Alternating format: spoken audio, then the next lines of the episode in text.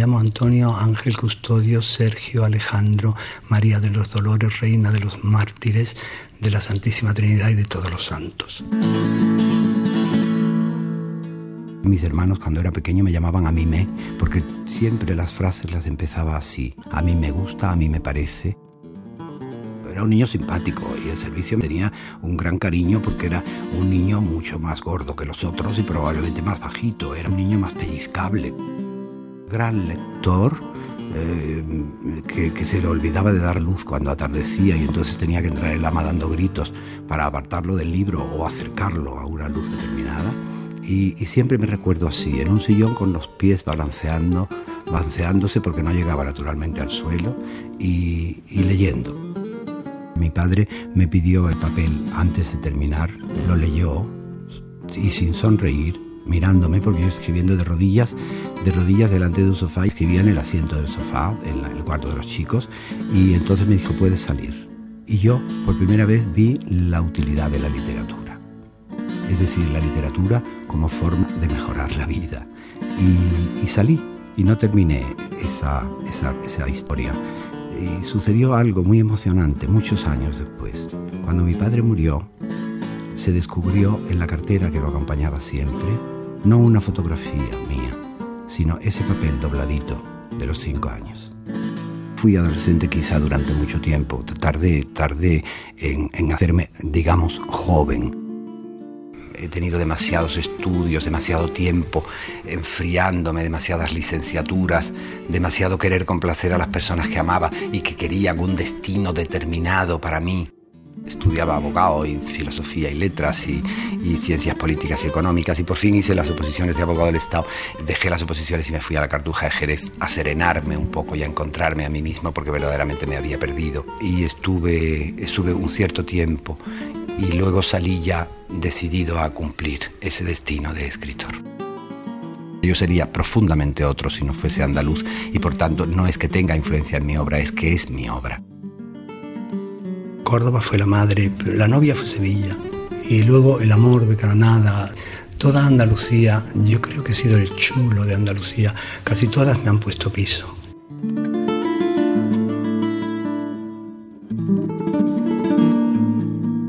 Yo ya me he muerto una vez, en mayo del 73, y, fue curioso porque en el coma que precedió a la muerte clínica vi una sonrisa. Era todo el aire, era una sonrisa era la sonrisa del gato de César. Porque todos hemos visto el gato de César, hemos visto un gato con sonrisa, pero una sonrisa sin gato. Era lo más extraordinario. Cuando aparecía primero la sonrisa y luego el bigote y luego la boca del gato de César y luego el cuerpo y luego la cola. Y al desaparecer, desaparecían al revés, al revés, al revés. Y solo quedaba el bigote y luego ya la sonrisa. La sonrisa en el aire. El, el post-franquismo al principio fue para mí todavía más doloroso que el franquismo y ya tenía 16 procesos simultáneos, que ya es tener. Levantó la veda contra mí. Fue cuando se me amenazaba, se me perseguía, se hirió al, mozo que me llevaba a la casa y al perrillo que me acompañaba, que era entonces Troilo, y, y, bueno, se dio el flash de que me habían asesinado un 26 de mayo en, en Murcia. Yo estuve a punto de irme en cierta ocasión de España, porque ya eh, pesaba demasiado ominosamente aquello sobre mí y yo veía que me iba a sobrevivir. Yo sabía que iba a haber un golpe de Estado. Me iban a dar a mí el premio Brasilia y yo llamé a una serie de gente diciendo, traed armas, yo pongo la cena, que fue el titular de la ABC del día siguiente. A trabajos forzados me condena mi corazón del que te di la llave. No quiero yo tormento que se acabe. Y de acero reclamo mi cadena. Yo no creo que sea escritor por vocación, quizá hubiera, hubiera elegido otras cosas pero no se me dio ninguna posibilidad de elegir. Lo que sí he hecho es trabajar en eso y trabajar un poco de rodillas porque me daba cuenta que estaba trabajando gozosamente en aquello que me gustaba y, eso es un privilegio raro entre los hombres. No escribo con bolígrafo, escribo con rotuladores y son tan compañeros míos que cuando se terminan no los tiro, sino que los voy guardando en unas cajitas. La fama es un poco la calderilla de la gloria. La gloria es posterior a nosotros siempre. La fama es un poquito pesada. No, elegir la gloria en todo caso. No estoy pendiente de las críticas. Me parece que después del acto de la creación que se hace tan en soledad, tan en soledad, con tanto deseo, con tanta sensación de que estamos hablando como una voz que clama en el desierto. Y luego con tanto gozo de haber dicho algo que no estaba dicho todavía, después de eso ya no pueden, nos pueden quitar lo bailado porque nos da igual. Buscaré soledad para ver lo que viene hacia mí necesito saber encontrar mi verdad. Viajaré por la luz para ver lo que viene hacia mí. Necesito volar encontré mi quietud.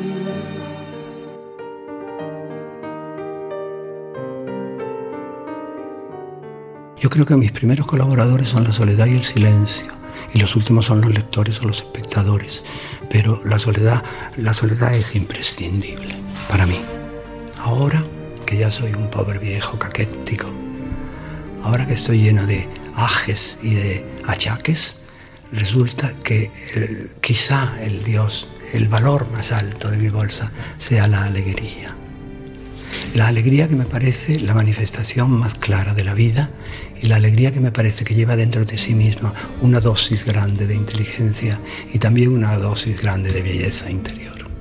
La envidia me parece terrible, mancha, mancha, mancha como la tristeza.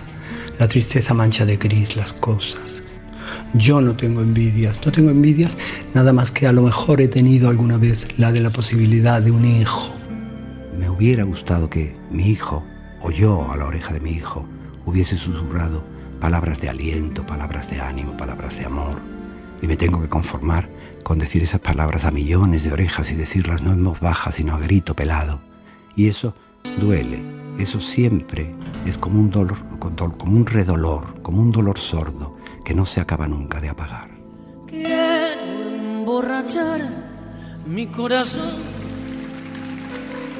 para pagar un loco amor que más que amor es un sufrir. Y aquí vengo para eso, a borrar antiguos besos en los labios de otras bocas si tu amor fue flor de un día, ¿por qué causa siempre mía esta cruel preocupación? Quiero por los dos mi copa alzar para olvidar mi obstinación y más la vuelvo a recordar. El amor no se dice, se hace. Y lo he hecho tampoco, he hecho tampoco, amor no, no, me siento satisfecho en ese sentido. Ya no voy a hablar más de amor. Voy a intentar hacerlo. Voy me va a pasar lo que hago esto, que se enamoró a los 80 años y fue su último amor y a lo mejor su único amor. Pero creo que verdaderamente el que no ama, el que no ama de alguna manera mala o buena, no está vivo.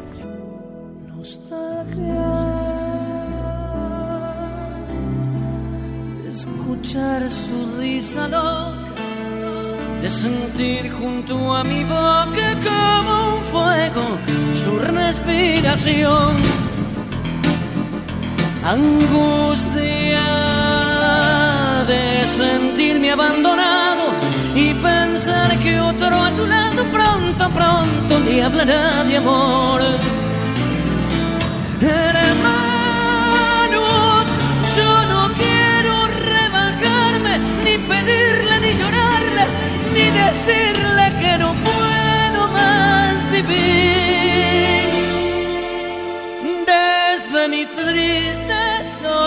Soledad veré caer las rosas muertas de mi juventud. Noviembre y un poco de hierba. Tenemos bastante con un mes de noviembre, un largo mes de noviembre. Mi vida ya no va a prolongarse demasiado y eso lo sé. Y entonces sé que el mes de noviembre no es mi enemigo. Ya puedo desaparecer porque si va a asistir la fundación, ella es mi, mi gran éxito y ella es mi gran orgullo, lo mejor que he hecho manuscritos, con todo, con todo, con todo lo mío, con todos mis cuadros, con todo, todos los bienes que yo poseo, pasarán inmediatamente a la fundación. La muerte no es algo traumático, la muerte no es algo dañino para nadie. Sería absolutamente estúpido pensarlo.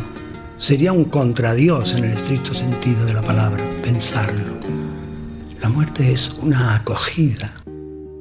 Ahora sé lo que soy, realidad que comienza a latir. Ahora sé dónde voy, dónde va mi existir. Tiempo atrás yo canté una vieja canción sin color, era un tema de amor, de un amor que se fue.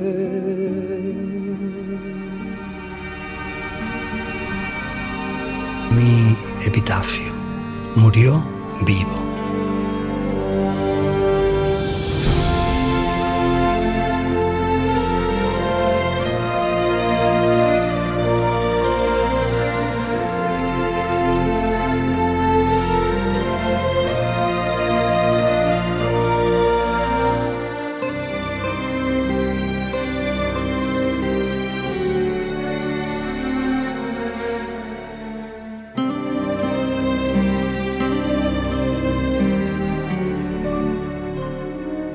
¿Acaso deje mis cenizas en la Sierra de Córdoba?